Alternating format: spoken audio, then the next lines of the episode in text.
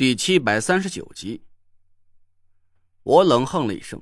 经历了这一年多的风水师生活，我深深的明白了一个道理：就连自己的眼睛看到的都未必是真实的，更何况这只是李金花的口述而已。说不定那个冒充师傅的人是个精通易容术的高手吧？那若兰突然拍了一下大腿，说：“哎，小累赘，我听德福说。”楚寒楼在和颜柳结婚之前，跟着他家里走南闯北的变戏法。他的易容术很厉害，每次都把自己化妆成一个四十来岁的中年人，连德福都没见过他几次真面目。你说那老王八蛋会不会就是楚寒楼？应该不是。我摇头说道：“虽然楚寒楼的本事不小，但他的法术都是从颜柳那里和关外学到的。”无论是崂山严家还是关外熊家，都不可能会用正统的太医教流传下来的法术。再说了，要是那个人真的是从你出生的时候就开始设这个局儿，这已经是四十七年前的事儿了。那时候楚寒楼还不会法术呢。嗯，这倒也是。那若兰咂了咂嘴，说道：“你再仔细寻思寻思，你有没有什么怀疑的对象？”嗯，暂时还没有。我敷衍了一句，含糊了过去。大家就地休息了几个小时。田慧文和唐果儿四下找了点野味儿，我们架起火来吃了点东西。我给郭永哲重新接好了断骨，采了些草药给他敷上，又剥了树皮做了两套纸扎小人抬着背包和昏迷不醒的郭永哲继续赶路。越来越多的线索千头万绪的纠缠在我心里，这一路上我都在不停的提出各种假设，又一个个的否定。两天之后，我们慢慢的接近了阴阳交汇的边界，线索已经理顺的差不多了。其实，在我心里已经有了一个怀疑的对象，但现在我还有几个关键点没有理清楚，又不敢轻易的相信这种武断的推测。我心里愈发的隐隐感觉到了一股巨大的不安。要是我的猜测一切成真，那就真的太可怕了。几个月之前，那若兰曾经很羡慕我，当时我就是个头脑简单、做事冲动的傻小子，除了憨吃憨睡，什么也不懂。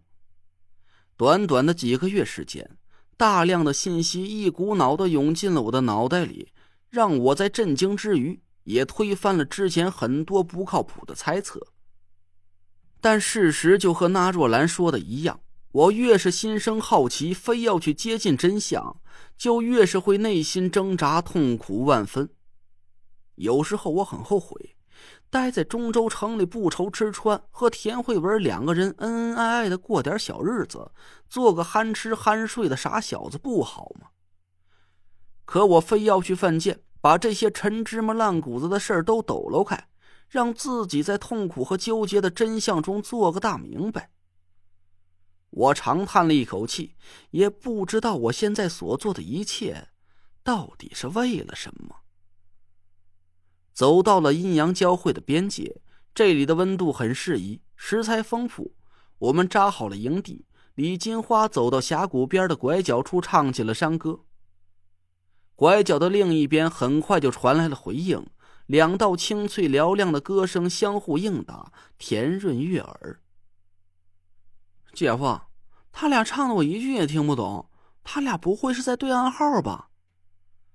唐果儿警惕的盯着李金花的身影，我笑了笑说：“应该不会。”李金花很紧张他妹妹的性命，再说了，他也亲眼见过那爷能制服他的火蚕蛊，他是打不过我们的。那李银花呢？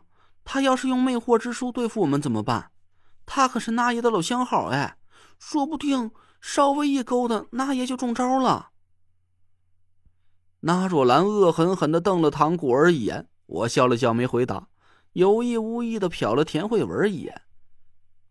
田慧文的脸上没有任何表情，似乎是没听见我们聊天的内容，对李金花和李银花姐妹俩的山歌也没什么兴趣。哎，你别说，他们唱的还真好听。唐果儿倚在一块石头上，翘着二郎腿，脚随着他俩歌声的节奏一摆一摆的。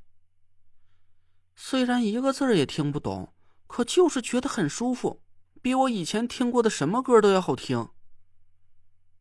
我心里一动，哎，对了，果儿，你也会唱歌是吧？你学过唱歌吗？我，嗨。唐果儿的脸色暗淡了一下，除了上学就是练车。哪有时间去学唱歌啊？有几次我偷偷跟同学去 KTV 玩，结果还被我爸妈发现我身上有酒味儿，差点没把我骂死。我紧盯着他的眼睛。上次我们从玄武冢里出来的时候，我受了重伤，迷迷糊糊听见你在唱歌，那是谁教你的？哦，你说那首歌呀？那是我小时候妈妈哄我睡觉时候唱的。唐果儿一点也没打算瞒着我，还轻轻哼了几句。确实，就是我那天听到的那种奇怪的音调，高一句低一句，落差很大，歌词儿更是一个字都听不明白。挺好听的，这歌词是什么意思？我试探着问了唐果儿一句，他笑着摇了摇头：“哪有什么意思啊？连我自己都听不懂。反正我小时候妈妈就这么唱的。”我听的次数多了，也就学会了呗。唐果儿一边侧耳听着李金花、李银花姐妹俩的歌声，一边随口回答着我的话。我皱了皱眉头，又问他：“那你妈妈跟谁学的？”这我可就不知道了。唐果儿摊了摊手说：“可能是妈妈小的时候，我老唱给她听的吧。哎，你别捣乱，你听他俩唱的多好听。”你不喜欢听就悄悄的，别老是说话影响我，好吧？好几句都没听见了。